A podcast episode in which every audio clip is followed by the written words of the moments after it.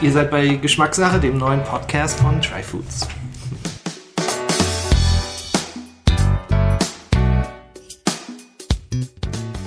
So, herzlich willkommen zurück zu Geschmackssache, dem Podcast von Tryfoods. Wir beschäftigen uns heute mit dem Thema Olivenöl. Im ersten Teil haben wir vor allem über die Themen Produktion, Herstellung gesprochen. Also wie erkennt man ein qualitativ hochwertiges Olivenöl? Ähm, und jetzt wollen wir im zweiten Teil mehr darüber sprechen, über den Geschmack und über die Thematiken, wie ich als Konsument jetzt eigentlich ein gutes Olivenöl finden kann. Und dazu habe ich mir zwei Gäste eingeladen, die auch schon im ersten Teil dabei waren. Ich ähm, sitze hier weiterhin mit Arcadius von Olio Costa und Amadeus von Öl Berlin. Ich hatte im ersten Teil auch schon gesagt, dass das tatsächlich für mich so ein Aha-Moment war ähm, oder diese Herausforderung, selber im Laden zu stehen und einfach nicht zu wissen, wie finde ich ein Olivenöl.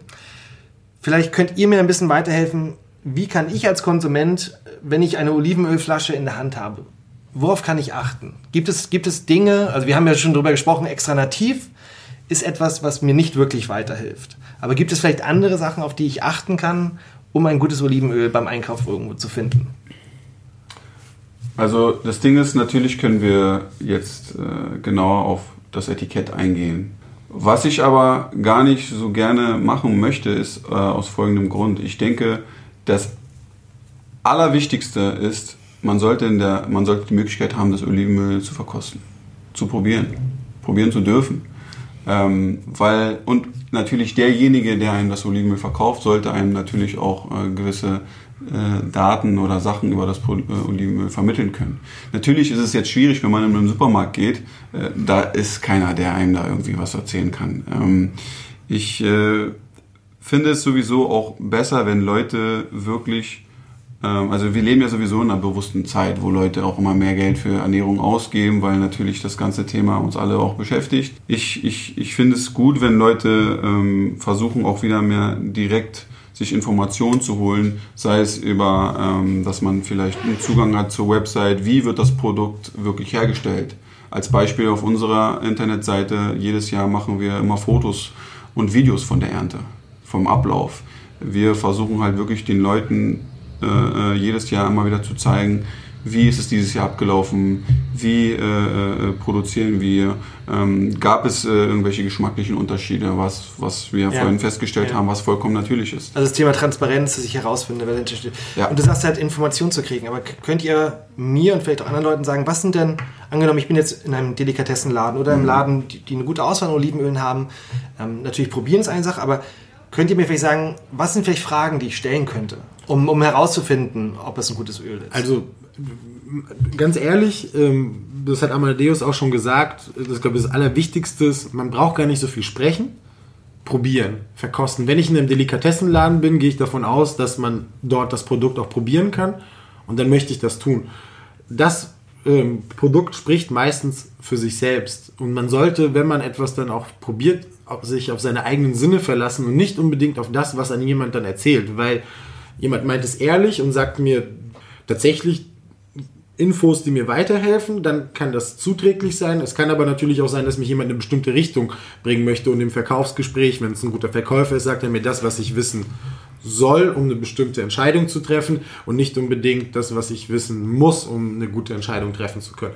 Dementsprechend sollte man sich wirklich auf seine Sinne äh, verlassen. Selbst wenn man kein geschulter Olivenölverkoster ist, wenn man halt was riecht und es riecht unangenehm, es riecht nicht so, wie ich das erwarten würde, dann kann ich davon ausgehen, dass es nicht so ein gutes Produkt ist eventuell. Also der Geruch an sich entscheidet schon mal über ganz viel. Ich muss es noch nicht mal unbedingt in den Mund nehmen.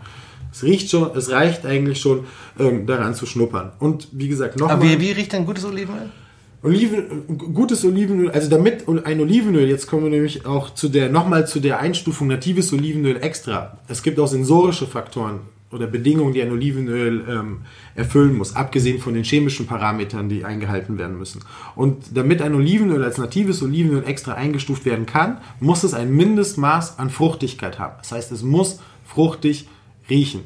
Riecht es nicht fruchtig, gar nicht, dann kann es schon mal kein natives Olivenöl extra sein. Das ist dann ausgeschlossen. Hat es Fehlnoten im Geruch, dann hat es einen Defekt. Dann kann es auch nicht als natives Olivenöl extra eingestuft werden. Das ist natürlich jetzt schwer für jemanden, der sich damit jetzt nicht auskennt. Genau, ich glaube, das ist genau können. diese Herausforderung. ne? Und das ist, glaube ich, gerade. Aber es muss angenehm sein. Also es Ja. ist eigentlich ganz. Ich weiß, das kann man jetzt im Podcast nicht riechen, aber wenn ich dich äh, nicht, nicht, nicht riechen und auch nicht sehen, aber wenn ich dich darin riechen lasse, Ja, ich rieche was Riecht- grü grünes, grünes- grüne Frucht. Eine grüne, Frucht, angenehm, frisch. Wenn ein Olivenöl wie das, was ihr jetzt zum Beispiel gerochen habt, einfach nur so riecht, dann kann ich davon ausgehen, wow, wird ein super Produkt sein. Okay, aber es ist ja trotzdem, weil, weil okay, das ist, das ist ein Weg daran anzuriechen, weil ich, meine Erfahrung, ich mache ja auch selber Olivenölverkostungen, dass es gerade beim Geschmack so eine große Unsicherheit bei Leuten gibt, die genau, also die eben, gerade wir als Deutschen, die ja, dachte ich auch schon im ersten Teil, wir sind eben nicht mit Oliven mit der Kultur aufgewachsen. Und dass, dass, wir, dass wir dann sehr oft ganz unsicher sind, wie sollte das denn schmecken?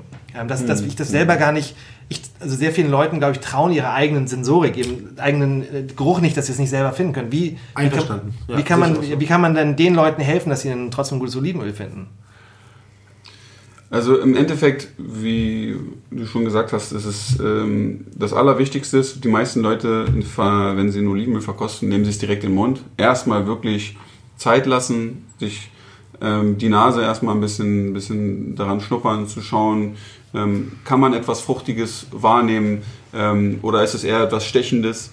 Ähm, dann sobald man den ersten Schluck nimmt, viele Leute übertreiben auch gleich und nehmen gleich, weiß ich, einen Riesenschluck, äh, brauchst, du, brauchst du erstmal keinen großen Schluck nehmen, sondern es reicht wirklich ein, ich sag mal, einen halben Teelöffel, Teelöffel ähm, und ähm, schauen, was passiert im Mund. Also wirklich auch, äh, hat man das Gefühl, man kann sozusagen alle drei Komponenten, Kompetenten wahrnehmen. Das ist die Fruchtigkeit, die, die Schärfe und die Bitterkeit, weil wir dürfen nicht vergessen, Olivenöl sollte auch wie ein Gewürz behandelt werden. Ja, das heißt, ein Gewürz äh, dient auch dazu, äh, etwas zu verfeinern. Ja, und dementsprechend ist es wichtig, dass diese drei äh, Elemente vorhanden sind. Ja, wenn man Also bitter, nochmal das vielleicht sagen, Bitterkeit und Schärfe sind positive Dinge. Das ist auch für Absolut. viele Leute, wo sie denken, oh, zu, zu bitter oder bitter ist nicht unbedingt gleich für viele geschmacklich positiv besetzt. Richtig, aber da haben wir ja auch schon äh, gesprochen, es gibt halt da auch Unterschiede. Ja. Ja. Also wir reden hier von, von, von einer angenehmen Bitterkeit, nicht von, von, äh, von einer stechenden Bitterkeit, wo natürlich äh, äh, es verschiedene Methoden gibt, wie zum Beispiel, dass zu viele Blätter mit rein in die Mischung gekommen sind, die natürlich sehr, sehr bitter sind. Ähm, man kennt das auch, ich sag mal, ein ranziges Öl, was so eine ranzige Bitterkeit hat, das ist nicht dasselbe wie, wie eine hochwertige Bitterkeit, die in der Frucht vorhanden ist. Also da gibt es natürlich auch gewisse Unterschiede. Im Endeffekt, das Allerwichtigste ist, dass es in Harmonie alles zueinander wirkt. Es sollte keine der Eigenschaften zu extrem sein, sondern man sollte das Gefühl haben, oh, okay, ähm, was passiert? Ich merke bitter, mhm, warten. Merkt, kommt da noch was anderes oder ist es nur bitter? Aha, ja, ein bisschen Fruchtigkeit ist auch da. Okay, jetzt, jetzt auf einmal merke ich ein bisschen Pfeffer. Das heißt, man sollte dieses Spiel, es, es muss ein Spiel äh, vorhanden sein. Wenn da kein Spiel vorhanden ist, sondern wenn es einfach nur ein Mono, ein, so, so komplett monoton ist, dann äh, weist das für mich darauf hin, dass es äh, einen Defekt hat. Ja, Also, okay. ähm, du, genau, positive Eigenschaften, Bitterkeit und Schärfe.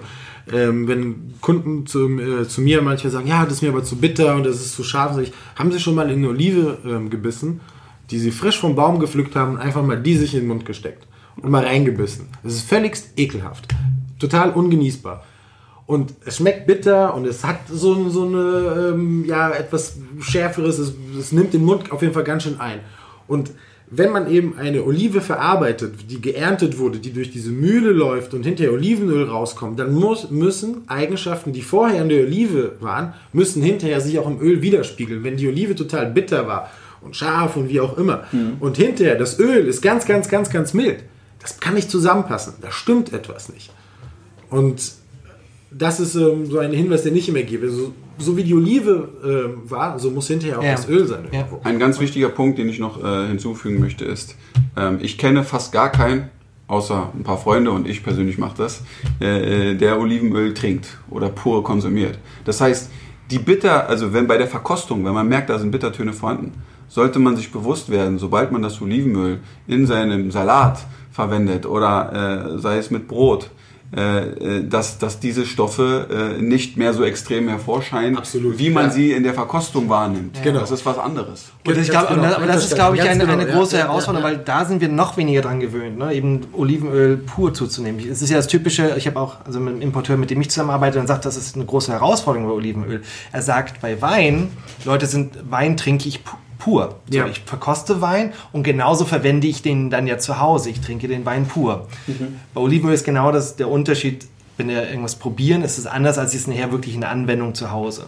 Aber also da vielleicht dann, ich meine, wie kann ich Leute daran führen? Weil ich hatte tatsächlich auch selber diese Erfahrung. Ich war, als ich angefangen habe mit Try Foods, auf dem Salone del Gusto, das ist eine Slow Food Messe in Turin und habe dort auch an verschiedenen Olivenölständen Olivenöl probiert. Und ich war an einem Stand aus Ligurien der gab mir dann ein Olivenöl, einen ordentlichen Schluck in das Becherchen rein, sagte mir, okay, dann riechen Sie mal dran und, und probieren Sie. Und er sagte auch gleich, und wenn Sie probieren, schön mit viel Sauerstoff ja, einnehmen und das habe ich genau das reinziehen, damit wirklich die Aromen richtig rauskommen. Und ich habe es gemacht und ich habe gehustet. Ja, und mir war das, das war so scharf und so bitter. Und er sagte noch, hey, das ist ligurisches Olivenöl, das ist noch sehr mild. Das ja? ist eigentlich total mild. Und, ja. und ich so, was sagst du da? Ich, also für mich war das, Okay. und das hat mich eher abgeturnt von, von, von dem Öl. Und gerade als ich dann noch gehört habe, es ist noch mild, und ich sagte, boah, das ist aber so scharf, weil ich einfach das nicht gewohnt war, so Olivenöl zuzuführen. Aber man muss sich darauf einlassen. Also da gibt es auch, meiner Meinung nach, da gibt es auch keinen Mittelweg, noch keinen anderen Weg. Man muss sich einfach mal darauf einlassen. So wird dieses Produkt verkostet und, und um eben die Qualitätsmerkmale eines bestimmten Produkts festzustellen, muss man es zwangsläufig pur zu sich nehmen. Das macht keinen Sinn, das mit Brot zu mischen. Ähm, ein Löffel äh, ist eine Möglichkeit, ein Becher, ein Schottglas, irgendwie sowas in der Art ist auf jeden Fall eine bessere Art, es ähm, zu verkosten nie mit irgendwas mischen, weil dann, wie du sagtest, kommt das gar nicht mehr raus. Wie will ich feststellen, ob das Produkt jetzt intensiver ist, mittel oder wie auch immer, wenn ich es mit etwas anderem verbinde, dann ist es nicht mehr pur. Arkadius, du bist ja professioneller Olivenölverkoster, du hast einen Kurs gemacht, hast ein, du hast ein Zertifikat. Vielleicht kannst du uns mal kurz erklären, wie du Olivenöl probierst. Wir haben einmal, wir müssen ja die Marke jetzt nicht nennen, aber Ja. ich sage mal ein italienisches, auf jeden Fall eine Marke, eine italienische Marke, ob das Olivenöl daherkommt oder die Oliven daherkommen, ist eine andere Frage. Aber es ist halt ein typisches Supermarkt-Olivenöl. Ja. Und wir haben jetzt, du kannst ja gerne mal eins von deinen beiden hier nehmen und führ uns doch mal kurz durch, wie, wie du die beiden probierst und, und beschreib, was du schmeckst und was du riechst. Genau, das, ähm, okay. Ich Du nimmst erstmal das Ich, Supermarkt-Olivenöl. ich nehme jetzt erstmal das Supermarkt Olivenöl. Oh ja, also ich das allererste, was ich tue, ich mache es auf. Ich rieche erstmal an der Flasche. Ähm, Und was riechst du?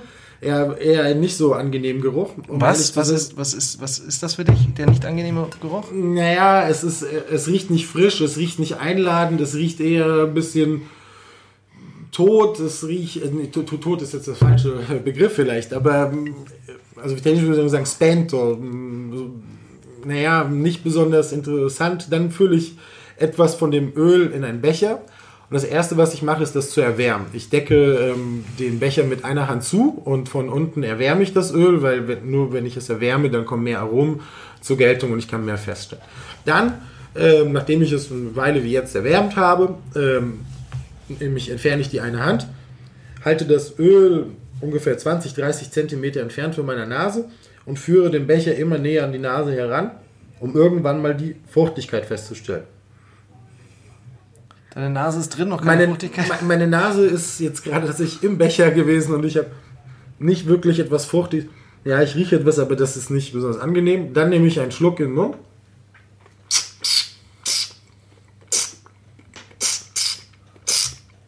Das hört sich wie ein kleines Liedchen an. Ja, ziehe Sauerstoff rein, behalte das Öl erstmal im Mund. Ja, es ist eine Bitterkeit da, aber nicht die runde Bitterkeit, von der wir gesprochen haben. Ähm, Schärfe ist eigentlich nicht vorhanden. Und es schmeckt alt. Also es schmeckt, schmeckt nicht angenehm, wie ich gerne ein Olivenöl hätte. Es schmeckt aber auch nicht ekelhaft. Das muss man auch dazu sagen. Es schmeckt auch nicht ähm, jetzt irgendwie ekelhaft, dass es total unangenehm ist. Ich hast- denke, es geht Du hast, besser. eh- du hast vorhin ein anderes Supermarkt-Olivenöl schon probiert, das konntest du gar nicht. Nein, das konnte. Das also das ist schon deutlich, da würdest du sagen, Das ist auf jeden Fall runder, das ist ähm, Ja. ähm, ein besseres Design, das dahinter steht, würde ich behaupten. Das, das ich davor probiert habe, das konnte ich nicht im Mund behalten. Das musste ich ähm, sofort ausspucken. Also weil das ähm, wirklich unangenehm war. Ja. So, dann beschreib doch mal, vielleicht nimm noch mal eins von deinen, von deinen Olivenölen jetzt. Genau, dann beschreib mal, was, was du da riechst und schmeckst. Also jetzt würde ich genau das gleiche mit ähm, einem Olivenöl machen, das aus der Toskana kommt. Ähm, das ist in einer Dosenflasche abgefüllt. Das Gute daran ist, wenn man da drauf drückt, kann man ähm, die, ähm, viel mehr ähm, riechen. Da kommen die, die Aromen zum Vorschein. Es riecht sehr frisch, nach, unge äh, nach frisch gemähtem Gras, so etwas in der Art. Ähm, also hat für mich auf jeden Fall eine sehr angenehme, ähm, frische Note. Ähm, auch hier mache ich das gleiche. Ich erwärme das äh, Glas von unten, decke es zu. Und bei diesem Olivenöl möchte ich zum Beispiel ähm, auch etwas mit dazu sagen. Das ist ein Olivenöl der Ernte 2017. Das heißt, das Öl ist jetzt schon anderthalb Jahre alt. Laut ähm, MHD läuft es am 30.04.2019 ab, also hat noch ein Shelf-Life von sechs Wochen. Aber dieses Ich Olivenöl, was. Ich gebe dir auch mal ein bisschen was, Amadeus. Schön. wenn ich das in den Mund nehme, habe ich eine schöne, eine schöne Bitterkeit, einen angenehm frischen Geschmack nach ähm, grüner Tomate, vielleicht etwas ähm, Artischocke und jetzt und im Abgang ähm, im, im Rachen merke ich jetzt so ein Kratzen, die Polyphenole, die sich ähm, äh, breit machen. Und warum habe ich ein Olivenöl? Die Kollegen Jörn und Amadeus probieren es jetzt auch. Ich habe mich mit Absicht dafür entschieden, ein Olivenöl der Ernte 2017 mitzubringen. Warum? Das Olivenöl enthält extrem viele Polyphenole. Also nach der Extraktion hat sehr, sehr viele Polyphenole gehabt. Hohen Anteil. Polyphenole ähm, äh, machen das Olivenöl bitterer und schärfer und sie führen aber, sie tragen aber auch dazu bei, die Haltbarkeit des Olivenöls zu erhöhen. Ist ein Olivenöl sehr mild, hat es kaum Polyphenole, dann degradiert es sehr schnell, das heißt wird sehr schnell ranzig. Ist es ein sehr intensives Olivenöl mit einem hohen Polyphenolgehalt, erhält es seine Eigenschaften für einen wesentlich längeren Zeitraum. Und deswegen ähm, Worauf ich hinaus will, ist, dass das Mindesthaltbarkeitsdatum, das gemeinhin auf Olivenölflaschen aufgebracht wird, ab dem Tag der Abfüllung 18 bis 24 Monate, darüber kann der Mühlenbetreiber ähm, entscheiden, ähm, macht eigentlich überhaupt keinen Sinn. Weil die Mindesthaltbarkeit eines Olivenöls von der Intensität des Öls ähm, abhängt. Ist es ein sehr intensives Olivenöl, kann es auch sein, dass es drei Jahre nach Extraktion immer noch gut ist. Ich behaupte mal, dass das Öl, was ich hier gerade in der Hand halte, dieses Jahr im Herbst schon ein halbes Jahr drüber oder Anfang nächsten Jahres immer noch nicht ranzig sein wird. Wohingegen ich jetzt, darf ich? Ich habe noch ein Olivenöl mitgebracht. Und zwar eins der Ernte 2018, also dieses äh, von äh, diesem Erntejahr. Ein neues Olivenöl ist ein Novelle Olivenöl aus Sizilien. Das wurde nicht filtriert, nicht filtriert und nicht dekantiert. Aber es sieht nicht, es sieht nicht ähm, so. Da, da, doch, jetzt Der, sehe ich es. der Absatz, okay. genau, Jetzt der Absatz, genau, das setzt sich ja, Ja. das setzt sich dann mit der Zeit. Also man sieht, normalerweise, ich hätte erwartet, weil wir es ja nicht sehen können, oder die, die, die Leute Genau. da draußen, ich hätte es drüber hier im Glas erwartet, es sieht trotzdem recht äh, filtriert aus, aber es hat sich abgesetzt, man sieht es unten in der Flasche. Genau, das ist quasi eine Dekantierung in der Flasche jetzt. Und normalerweise, was würde man machen, wenn man, ähm, also wie gesagt, das wurde so abgefüllt und das schmeckt jetzt schon nicht mehr so lecker, ne? Nee, ne? Genau. Aber es riecht irgendwie schon butterig so ein bisschen, oder? Also ich Genau. sag mal so, für den Autonormalverbraucher, so wie ich es kenne, würden sagen, oh, ist aber so schön mild, ist ja so toll, das Genau. ist so rund, das ist, ne, das wäre, das, das andere wäre so schon so ein bisschen empfindlicher gewesen. Ja. Aber ja, natürlich, man merkt auf jeden Fall, dass das äh, Öl, was wir davor getestet haben, viel deutlich mehr Aromen drin hat. Ja, und also Und einfach intensiver, mehr- genau, mehr, genau, mehr, mehr- mehr. Pfiff hat er insgesamt, ne? Da ist hinten raus ein ganz komischer Ton. Was, also gerade, Morchia. Die- Diesen, also auf Italienisch heißt Morchia, beziehungsweise der Defekt, der in dem Öl jetzt schon drin ist, heißt Ölschlamm. wenn ja. das, was, was, wenn es nicht gefiltriert oder dekantiert wurde, wenn sich das, ähm, dieses Fruchtfleisch, die Residuen der Extraktion, das restliche bisschen Fruchtfleisch, was sich unten absetzt, führt zu einem Defekt im Olivenöl. Der wird Ölschlamm übersetzt genannt und führt eben zu dieser Note, die du beschrieben hast. Also das darf, also das ist dann offiziell kein natives Olivenöl extra mehr, weil es einen sensorischen Defekt hat. Ist ein Olivenöl, das im November 2018 extrahiert wurde, also im Prinzip hat noch kein halbes Jahr, ist aber Ja. schon Ja. drüber, ist Also nicht mehr gut. Wohingegen ein anderes Olivenöl, das über ein Jahr, also ein Jahr älter ist, noch top in Ordnung ist. Und das wollte ich einfach nur mal zeigen. Dass es eben auch wichtig ist, Olivenöle zu äh, filtrieren oder zu dekantieren, um sie langfristig haltbar zu machen. Der Königsweg ist das Probieren, der Königsweg ist, dass ich wirklich genau weiß, wer dahinter steht. Und, und weil es das Thema Transparenz ist. Und eine Sache, die ich immer gerne sage, oder die für mich selbst ist, ist es genau zu versuchen, als Kunde möglichst viel Transparenz herauszukitzeln oder zu, zu kriegen. Und ich glaube, der erste Schritt ist schon, natürlich, man weiß nie ganz genau und kann, kann es nicht unter festlegen, aber es fängt damit an, wenn der Olivenölproduzent schon mal sagt, wo kommen die Olivenöl her? Ne, wenn immer gesagt, ein Anbaugebiet schon mal, ja, dann ist dann eine gewisse Transparenz da. Wenn eine Sorte angegeben wird, das heißt, das, das heißt ja, dass da auf jeden Fall eine mehr eine Achtsamkeit schon mal da ist, dass er wirklich weiß, welche, welche schon mal welche Sorten da sind, was schon mal anderes wo man dann, da ist ein anderer Qualitätsmaßstab schon mal da. Wenn wirklich auch draufsteht, die, der Erntejahr, weil das, das steht ja bei, bei den Supermärkten auch nicht drauf. Es steht ja nicht drauf, aus welchem Erntejahr das eigentlich kommt. Das finde ich halt als erste Schritte schon mal, dass man das darauf achtet. Ähm, das zweite, ich weiß nicht, äh, auch worauf man achten kann. Ich meine, du hast ja auch interessant, du hast zwei Olivenöle hier dabei, unterschiedliche Flaschen. Wir haben einmal diese Dose aus, aus Aluminium, wo eben kein Licht durchkommt und du hast hier eine, eine klare Flasche. Was, was, Die Klarglasflasche auch nur deswegen, weil es ein Novelle-Olivenöl ist Ja. und weil es eben sowieso nur für einen kurzen Zeitraum ähm, verkauft Eigentlich- wird. Ansonsten immer, immer ausschließlich ähm, dunkle, äh, dunkles Glas oder eben ähm, Dosen. Das ist beides in Ordnung. Weil es, weil Olivenöl hat grundsätzlich drei Feinde. Das ist Licht, Luft und Wärme. Ähm, in der dunklen, ähm, im dunklen äh, Flasche oder Dose eben, klar, kommt kein Licht ähm, rein und das, ähm, was gibt, äh, das Olivenöl kann durch Lichteinfluss und durch Lufteinfluss oxidieren und ähm, durch eine äh, ja, braune oder grüne Flasche oder eben eine Dose ähm, wird der Lichteinfall verhindert und dadurch die Oxidation. Okay, das ist also nach, da, da kann ich auch drauf achten. Es gibt ein einfaches Ausschließkriterium, was ich immer jedem empfehle, äh, wo man auf jeden Fall direkt schon mal äh, einen Großteil der Olivenöl aussortieren kann, ist, wenn man hinten drauf schaut und man sieht Mischung aus der Europäischen Union. Als Beispiel.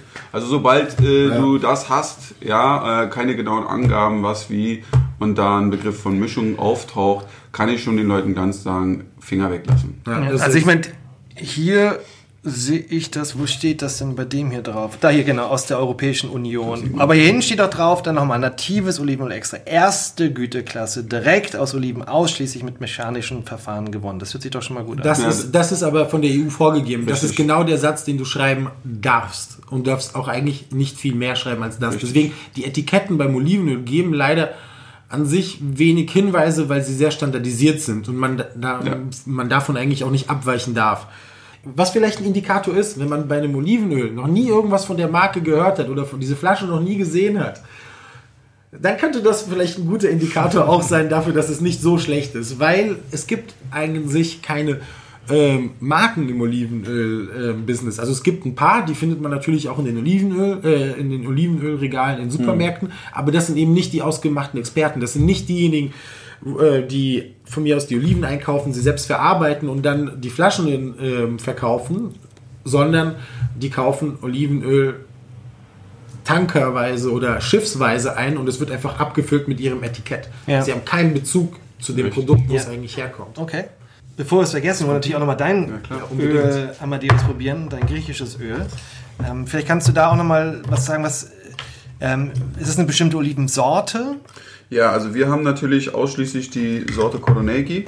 Okay. Das ist eine sehr bekannte und dominierende Sorte in äh, Griechenland, auch auf der Peloponnes. Äh, viele Leute sind immer so ein bisschen, sage ich mal, äh, äh, wie sagt man, wenn wir natürlich sagen, wir sind in der Nähe äh, von Kalamata, die Region, dann sagen immer viele, ja, Kalamata-Oliven wundervoll, sind ja auch wundervolle Oliven, aber aus den Kalamata-Oliven äh, macht man in der Regel kein Öl, Ja, sondern das sind Oliven, die man äh, fürs, für das Essen, für den Tisch, also Tafeloliven quasi. Genau.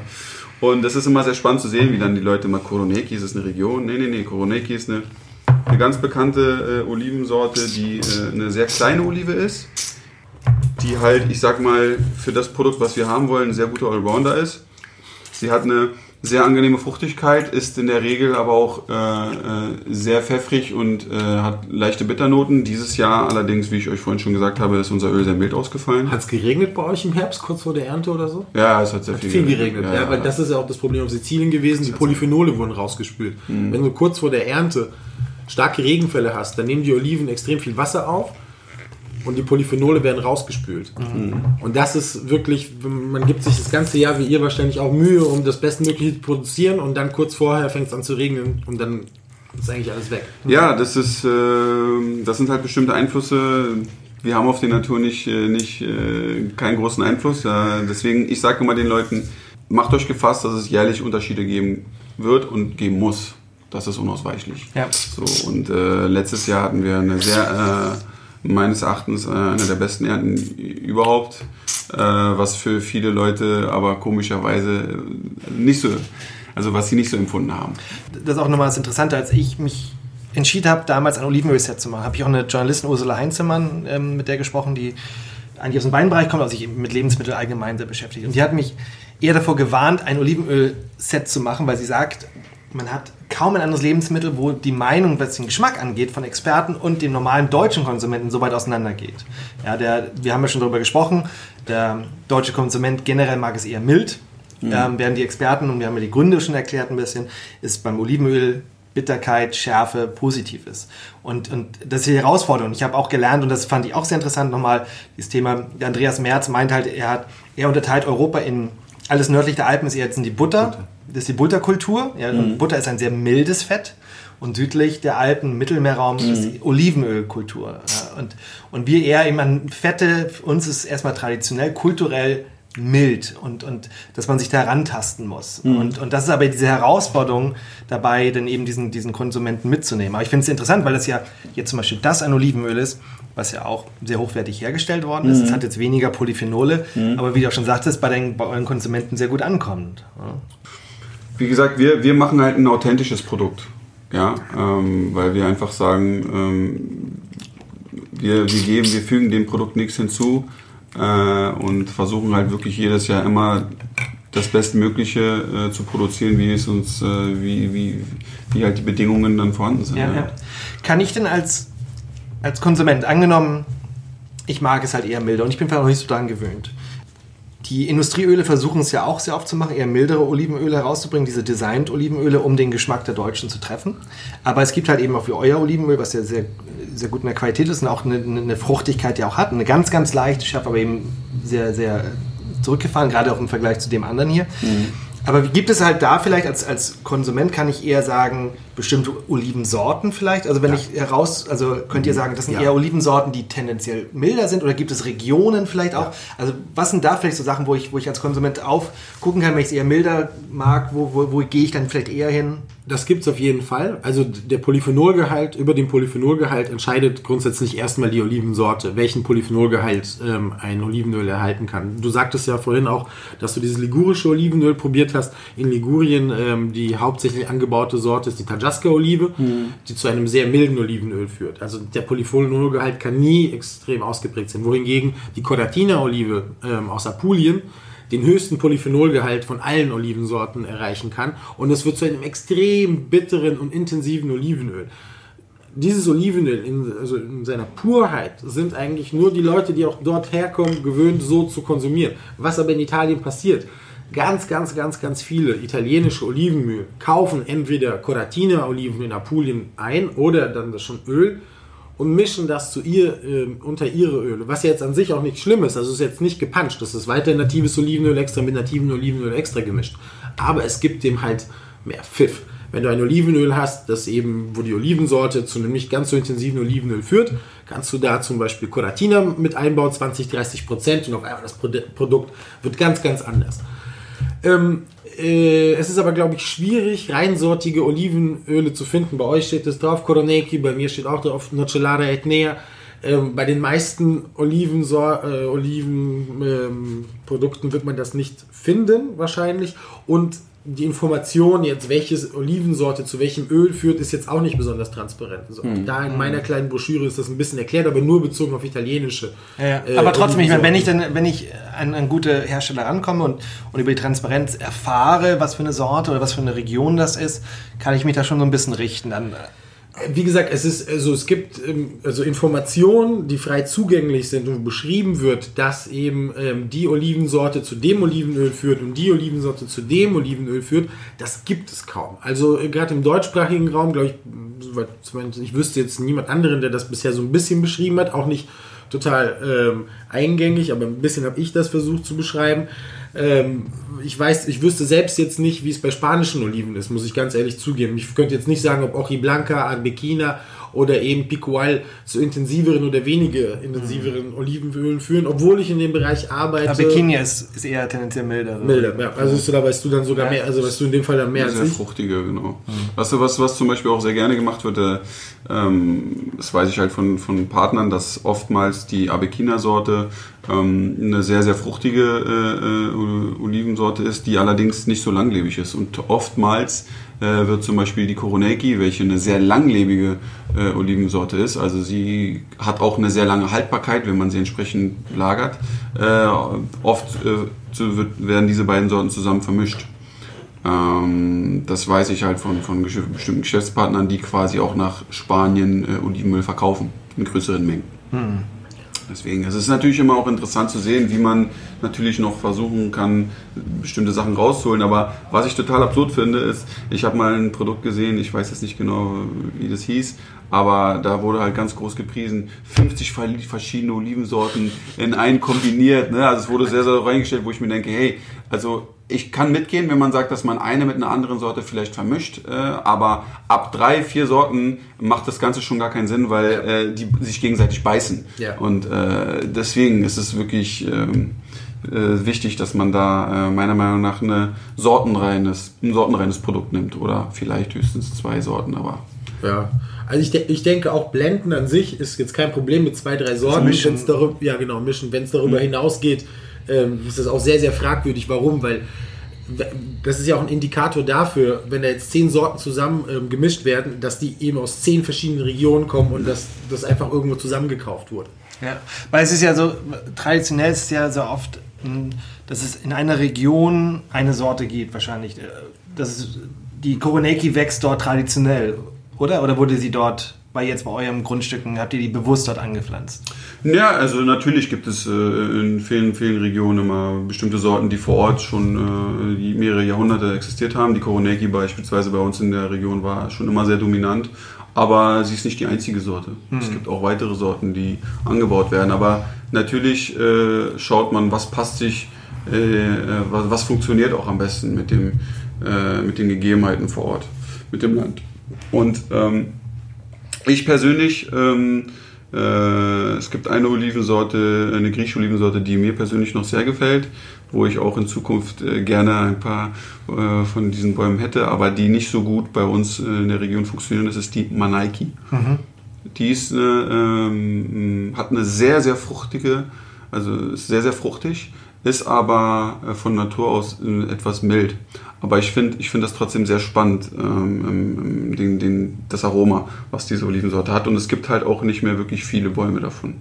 Allerdings, ja, ich, ich, ich finde es auf jeden Fall äh, spannend. Ich werde natürlich mir auch einige Öle von dir probieren, ähm, weil ich natürlich ähm, auch mich das gerade fasziniert, dass es halt wirklich äh, sehr, sehr viele Unterschiede auch geben kann und äh, ist auch wichtig, weil ich meine, wir haben mehrere hundert Olivensorten auf der Welt. Und das wäre ja langweilig, mhm. wenn Olivenöl hab, gleich Olivenöl wäre. Ich glaube, Italien allein 600 ungefähr. Ne? Um die 500, 500, und davon sind, glaube ich, sogar 60, 70 werden zur Olivenölproduktion benutzt. Und da unterscheidet sich Italien tatsächlich von allen anderen Olivenöl produzierenden Ländern einfach die große Vielfalt an verschiedenen Olivensorten, die es in Spanien deutlich geringer. Also da gibt es Picual macht 70, 80 Prozent und dann auch Hiblanca, Bikina, Man, äh, Manzanilla machen nochmal den Rest dann aus. Aber da hören wir, hört schon mehr oder weniger auf. In Griechenland aber Kodoneki, was, was, haben, was ja, haben wir noch? Na, wir, haben, wir haben Manaiki.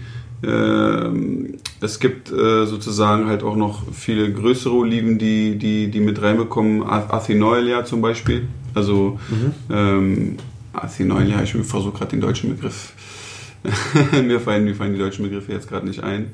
Um da vielleicht nochmal das, das auch das zurückzubringen oder abzuschließen, ich glaube, was, was das ja auch das Faszinierende wieder da ist, dass es eben bei ja, bestimmte Parameter für ein gut produziertes Olivenöl, dass da gewisse Frucht, Bitterkeit und Schärfe drin sind. Aber da drin wiederum bei gutem Olivenöl gibt es eine riesige Vielfalt, die eben abhängig ist von der Sorte, eben von dem Anbaugebiet, was wie ist das Klima dort. Und ich glaube, das ist auch das Spannende und das Faszinierende kennenzulernen. Und, und ich mache ja selber auch Olivenöl-Tastings, wo ich auch sehr unterschiedliche Olivenöle habe, von einem sehr milden Arbequinia-Olivenöl aus Nordspanien bis zu einem hundertprozentigen Coratina, von dem du sprachst aus Apulien, das halt einfach Wumms hat und, und, und dann da was dazwischen halt. Wenn ich mit zwölf Leuten verkoste, ist es immer so, dass, dass jedes Olivenöl hat, ist für jemand das, das Lieblingsöl. Mhm. Ne? Und das ist eben das Spannende zu sehen. Der eine, es gibt Leute, die schon beim Abikinia sagen, oh, das ist aber ganz schön intensiv und kräftig. Ja, und der andere sagt beim Coratina, oh, das ist ja, das ist ja okay. ne, äh, gar nicht so, ne, oder ist voll okay. Also es ist zu sehen, wie unterschiedlich der Geschmack und individuell da ist. Ähm, mhm. Und das ist spannend, aber dass man es eben auch mit guten Olivenölen einfach abdecken kann, diese Viel Vielseitigkeit. Und für mich auch war, war da, wirklich so ein, so ein was total faszinierendes ist, wenn man sich dann nochmal überlegt, bei Olivenöl, wie wir eingangs sagten, ein extra natives Olivenöl ist ja der unverarbeitete Saft, also der Olive. Es ist ganz anders als, als Bier oder Wein. Das ist ein Produkt, was ja wirklich fermentiert wird, was bearbeitet wird von Menschen, was, was reift, wo die ganzen Geschmacksstoffe dann und die Aromen sich dann dadurch bilden, durch diesen ganzen Prozess. Aber mhm. wir haben hier nur den Saft aus, der, aus dem Oliven genau. und trotzdem kann das so vielfältig sein und kann so viele unterschiedliche Aromen drin haben. Mhm. Ja, deswegen natürlich auch für, für Leute, die es nicht gewohnt sind, ist es nicht einfach, das zuzuordnen, weil wer denkt bei Olivenöl schon gleich an, an Artischocke oder an, an grüne Tomate. Ähm, oder Banane. Oder, oder Banane, ja. Das ist natürlich, aber all diese Aromen können ja im Olivenöl drin sein. Ähm, ich meine, habt ihr sonst, wo ihr sagt, das ist, das sind so, das ist eine Aromatik, die ihr, wo ihr sagt, das ist so, oh, das, das liebe ich. Naja, also ich, also ich, also ich bevorzuge wirklich diesen Geruch, dieses frisch gemähten Gras, wenn man so Olivenöl riecht und es riecht so, oh, so intensiv in der Nase, so ein persistenter äh, auch Geruch und dann auch im Geschmacklich, dass man, man nimmt das in den Mund und dann passiert, passieren einfach so viele Sachen, ähm, die man bei anderen Produkten, also bei, bei, Wein oder Whisky oder wie auch immer, passieren andere Sachen, passieren auch viele spannende Sachen, aber mhm. so wie bei Olivenöl, gerade wenn es frisch aus der Mühle kommt, aus, ah, das ist allein der Geruch und man weiß schon eigentlich, wenn man die Oliven, die man vorher in die Mühle zur Verarbeitung gibt, man weiß schon, wie hinterher mehr oder weniger das Öl sein mhm. wird. Also ich brauche gar nicht zu warten, sondern ich sehe schon die Oliven und weiß, okay, das wird ein gutes oder das wird nicht so ein gutes Öl werden. Also das ist, aber ja. Mhm. Was ist für dich so im geschmacklichsten Olivenöl, wo du sagst, boah, das, das haut dich um? Im positiven Sinne? Also für mich ist auch äh, also ganz, ganz wichtig ähm, das frisch gemähte Gras. Also ähm, ich erwarte dementsprechend, dass ähm, der ganze Raum gefüllt wird. Das ist für mich gerade bei der Ernte, also wenn das Olivenöl aus der Pressung rauskommt, wir äh, haben neben der Ölmühle draußen immer so einen Grill, wo wir dann auch immer direkt das Olivenöl verkosten und äh, direkt verarbeiten. Und ich muss in der Lage sein, sehr, sehr viel Olivenöl zu konsumieren an dem Tag. Ich bin Fan von, von sage ich mal, von einem nussigen Olivenöl, ja, was, was sehr viele nussige Aromen hat, aber auch, ich mag es wirklich, wenn es äh, einen Pfeffergehalt hat. Ja, also wenn ich äh, huste, das ist eigentlich ja selten, weil ich esse generell sehr scharf, aber wenn ich dann noch mal huste, das ist für mich dann noch ein gutes Zeichen. Super. Du hast gerade vom Grill schon gesprochen. Lass uns noch mal, noch mal dann abschließend drüber sprechen, über, über die Verwendung von Olivenöl, weil das ist ja auch nochmal, die meisten Leute kennen ja Olivenöl, mache ich an einem Salatdressing ran, das ist so der Klassiker oder mhm. ähm, äh, vielleicht eben auch zum, zum Anbraten von, von, von, von Sachen. Ähm, wie verwendet ihr Olivenöl? Oder gibt es bestimmt so Sachen, wo ihr mal sagen könnt, hey, das probiert das mal aus, Leute? Also ich verwende Olivenöl zu allem. Ja, so wie es meine Großmama macht. So, wenn mich Leute fragen, wie soll ich, äh, wozu soll ich das verwenden, das ist das Erste, was ich den Leuten sage, ist, tut euch, macht es euch nicht so schwer. Kocht so, wie ihr immer kocht. Versucht mal einfach zu allem Olivenöl zuzugeben. Das heißt, sogar, ich habe vor kurzem einen Kuchen gebacken, einen schönen Zitronenkuchen. Ja, was meinst du, wie viel Olivenöl da drin äh, ich reingemacht habe anstelle von Butter? Und die Leute am Ende waren sehr fasziniert und sagen, wow, das hat aber ein, ein außergewöhnliches Aroma, das kenne ich ja noch gar nicht. Also ich habe ihnen nicht erzählt, dass Olivenöl drin war, aber es hat ihnen geschmeckt. Und das ist das Schöne, dass man äh, Olivenöl wirklich, äh, mit, also mit hochwertiges Olivenöl kann man wirklich sehr vielseitig einsetzen. Das ist halt oftmals so dieses Klischee, dass viele Leute sagen, ja, aber mit Olivenöl kann ich ja gar nicht braten. Und das ist eigentlich ein Irrtum. Das ist völliger Blödsinn. Das, das ist, ist, absoluter Blödsinn. Der Rauchpunkt eben von Olivenöl liegt bei 180 Grad. Ich frittiere sogar Pommes in Olivenöl. Man kann in der ja. Fritteuse die Temperatur einstellen, 170 Grad. man frittiert Pommes damit. Das sind die leckersten Pommes, die man wahrscheinlich jemals gegessen hat, aber auch die teuersten. Das darf man ja auch nicht vergessen. Richtig. Weil, ähm, wenn man da Sonnenblumenöl oder irgendwas anderes nimmt zum Frittieren, ist es natürlich deutlich günstiger. Und ich behaupte mal, dass das eben auch ein Grund für die ganzen Fehlinformationen, die bei vielen Menschen vorliegen, ist es eben, dass hier über Jahrzehnte hinweg in Deutschland propagiert wurde, ja, mit Olivenöl kannst du nicht kochen. Warum? Hier, wird kein Oliven, hier werden keine Olivenbäume angebaut. Man muss, das, äh, man muss seinen eigenen Markt schützen, man muss die Produkte erstmal in den Vordergrund stellen, die man hier selbst herstellen kann. Das ist Butter, Richtig. Sonnenblumenöl, Rapsöl, wird alles hier hergestellt. Olivenöl nicht. Außerdem kostet es mehr Geld. Dementsprechend ähm, äh, wurde, glaube ich, deswegen, äh, hat sich in den Köpfen äh, der Leute verankert, man kann mit Olivenöl nicht kochen, wobei das eben nicht stimmt. Ich empfehle immer, die Pfanne und das Olivenöl gemeinsam warm werden zu lassen. Sobald sich die ersten Bläschen auf der Oberfläche äh, bilden, Temperatur auf zwei Drittel, drei Viertel runterdrehen und das, was man zubereiten möchte, sofort dazugeben. Alles, was man zubereitet, sei es Gemüse, Fleisch, wie auch immer, enthält alles Wasser. Das heißt, das kühlt die ganze Temperatur dessen, was in der Pfanne passiert, sowieso sofort runter. Und was man dann aufsteigen sieht, ist Wasserdampf und kein Rauch. Also es brennt nicht. Das ist. Ähm, ja. Ich habe mal einen sehr äh, interessanten wissenschaftlichen Bericht äh, gelesen von jemandem, der wirklich mal das Verhältnis äh, untersucht hat, wie, äh, wenn man, äh, sage ich mal, ein Sonnenblumenöl scharf anbrät und ein Olivenöl. Tatsächlich ist es so, dass Olivenöl hat ja einen sehr hohen Anteil an einfach ungesättigten Fettsäuren. Und diese äh, sorgen halt dafür, dass eben nicht sich mal schnell diese giftigen Triglyceride entwickeln, wie bei einem Sonnenblumenöl. Das heißt, viele Leute, die dann davon ausgehen, sagen, ja, mit Sonnenblumenöl äh, brate ich, weil es ja für die Gesundheit viel besser ist, ist nämlich kompletter Schwachsinn. Mit dem Olivenöl kann man sehr wohl bewusst braten. Natürlich, irgendwann kommt dann auch der Rauchpunkt, müssen wir uns nichts vormachen. Und natürlich äh, ist klar, dass äh, beim Erhitzen des Produktes auch viele Stoffe verloren gehen, aber das hat man mit jedem Lebensmittel. Ja, und es geht ja darum, dass man erstens einen, einen, einen außergewöhnlichen Geschmack haben möchte. Also Kochen muss auch Spaß machen und, und man erwartet auch einen, einen Geschmack, den das Olivenöl einfach äh, gibt. Ja, und äh, ähm, deswegen nochmal darauf hinaus zurück, äh, wenn ein Olivenöl kein Aroma hat, wenn es ein mildes Olivenöl ist, dann kann ich auch Rapsöl und Sonnenblumenöl nehmen, dann habe ich das gleiche im Endeffekt. Deswegen ist es sehr wichtig. Ja, immer das Interessante ist ja, weil wir sprechen über Olivenöl und, und, und äh, dass es natürlich auch ein super Öl ist. Interessant finde ich schon, dass es ein äh, Rapsöl ist in der Oliven, äh, in, in der Ölzusammensetzung, sollen ja sehr, sehr ähnlich. Ähnlich, ne? Genau. Das ist, finde Aber ich, es hat keine Polyphenole. keine Polyphenole und ist geschmacklich natürlich sehr anders. Genau. Aber so zum, beim Erhitzen, nur das vielleicht mal zu sagen, Sonnenblumen ist anders, Rapsöl verhält sich sehr ähnlich wie Olivenöl. Nur um das mal ähm, äh, Mhm. Ja. kurz zu sagen. Sonnenblumenöl ist ja auch, das Was? darf man, man muss die vielleicht auch ganz also unterscheiden. Die einen, Sonnen, also wie ein Olivenöl, ist eben natives Öl und Sonnenblumenöl ist ein raffiniertes Öl. Das heißt, es wurde ja. Meist, es, gibt auch, es gibt auch native Sonnenblumenöle, aber die aber, die, normalerweise aber kommst- die verhalten sich ja auch anders und haben Genau. auch einen niedrigeren Rauchpunkt, weil da kann man grundsätzlich unterscheiden, dass alle nativen Öle einen niedrigeren Rauchpunkt haben als alle raffinierten. Die liegen meistens 30, 40 Grad drüber. Bloß wie Matthäus ja auch schon Also sagte. nur um das vielleicht zu sagen für alle Ja. Leute draußen, also es ist eben der, der Unterschied, es gibt es nicht nur beim Olivenöl, das etwas kalt extrahiert oder gepresst wird, Genau. sondern es gibt es auch bei anderen Ölfrüchten, aus denen ich Öl mache. Deswegen gibt es auch native, kalt gepresste Sonnenblumenöle, ähm, äh, Kürbiskernöle, Leinöl. Leinöle, andere. Und das ist immer so das Thema versus der Raffinierung, dass ich halt Inhaltsstoffe habe, ähm, die eben im Öl erhalten bleiben. Durch die Raffination mache ich es haltbarer, das Olivenöl, und eben auch stabiler. Ähm, das heißt, zum, zum Heißbraten ist es dann besser, aber ich habe alles, ich nehme eigentlich alles raus. Ich ziehe alles raus, Genau. was außerhalb der Öl, der Säuren, ähm, der Fettsäure noch drin ist. Ja. Und zum Beispiel etwas wie Leinöl, das ist so instabil, dass es innerhalb von einem Monat eigentlich ähm, schon ranzig wird. Das heißt, zum Beispiel etwas wie Leinöl überhaupt im Supermarkt zu kaufen, macht überhaupt keinen Sinn.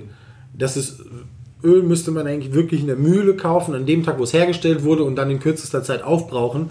Dann ist es immer noch Ja, gut. Ja, ja. Und wenn nochmal zurück zum Olivenöl. Ich meine, viele Leute sagen ja, ach Mensch, ich habe so zwei Olivenöle zu Hause. Ich habe eins aus dem Supermarkt, das nehme ich zum, zum Kochen. Und dann habe ich ein gutes Olivenöl, das nehme ich dann für die kalte Küche, also sprich für, für einen Salat oder so, wo ich das mehr schmecke. Ist das, wo ihr sagt, das, da, da gehe ich mit oder, oder was sagt ihr so dazu? Ich, äh, ich denke auch, dass es durchaus Sinn macht, ähm, zwei Olivenöle, vielleicht sogar drei Olivenöle in der Küche zu haben für die kalte Zubereitung. Nicht nur eins, sondern eben auch vielleicht ein leichtfruchtiges und intensivfruchtiges, je nachdem, was man kochen will. Möchte ich einen Fisch zubereiten, dann bräuchte ich eben ein nicht ganz so intensives Olivenöl. Ähm, mache ich eine Linsensuppe und möchte die am Ende nochmal etwas verändern, dann kann ich ein richtig schönes, bitteres Olivenöl zugeben. Das wird die ganze Suppe, also auch die, die ganze Speise nochmal verändern. Ich würde aber auch ähm, nicht unbedingt ein Olivenöl, das 30 Euro pro Liter kostet, ähm, zum Braten verwenden, weil es doch ein bisschen schade ist. Vor allem, weil die Polyphenole, die letzten Endes ja wahrscheinlich auch zu dem hohen Preis ähm, führen, wenn man es erhitzt, sofort verschwinden. Deswegen auch die Kaltextraktion bei unter 27 Grad. Dementsprechend kann man meiner Meinung nach ähm, zum Kochen durchaus ein Allround-Öl nehmen, das eben nicht ganz so teuer sein muss, aber nichtsdestotrotz nichts unbedingt gepanscht ist, weil auch da, ähm, ja, es ist letztens Betrug dahinter, wenn man äh, gepanschte Produkte verkauft und diese dann auch verwendet. Und ähm, dementsprechend würde ich da auch natürlich zu einem authentischen Olivenöl raten, aber es muss nicht das intensivste sein und muss eben auch nicht das teuerste sein. Genau. Ja, ja ich glaube, im ersten Teil hast du gesagt, dass für, gerade auch für dich Olivenöl ja auch ein Würzmittel ist. Und, ja. und das zu sehen. Und ich glaube, auch das ist eine Sache, auch die ich, die ich vielen Leuten empfehle, wirklich Olivenöl einzusetzen am Ende des Kochens, auch eben, um es nochmal, wie du sagst, über die Linsensuppe zu machen, über die, äh, die Pastasoße zu machen. Wenn man da ein schönes Olivenöl hat, ist das phänomenal zu sehen, finde ich, wie das, das ganze Gericht abrundet und, und alle Aromen dort nochmal intensiviert. Weil natürlich Fett ist ein, ist ein Aromaträger und wenn ich dann noch so ein schönes, leckeres Fett habe, wie so Olivenöl, was das nochmal mit so einer Speise machen kann. Ich denke, es ist halt auch sehr, sehr wichtig zu erwähnen, dass man, man kann ein schönes Olivenöl natürlich auch selber aromatisieren mit verschiedenen Kräutern. Ich würde allerdings niemals jemandem empfehlen, ein aromatisiertes Olivenöl zu kaufen. Äh, in der Regel, weil oftmals, ich sag mal, äh, viele minderwertige Öle natürlich auch verwendet werden, äh, die mit Kräutern versetzt werden, äh, einfach um den Geschmack zu übertünchen, dass man den nicht merkt.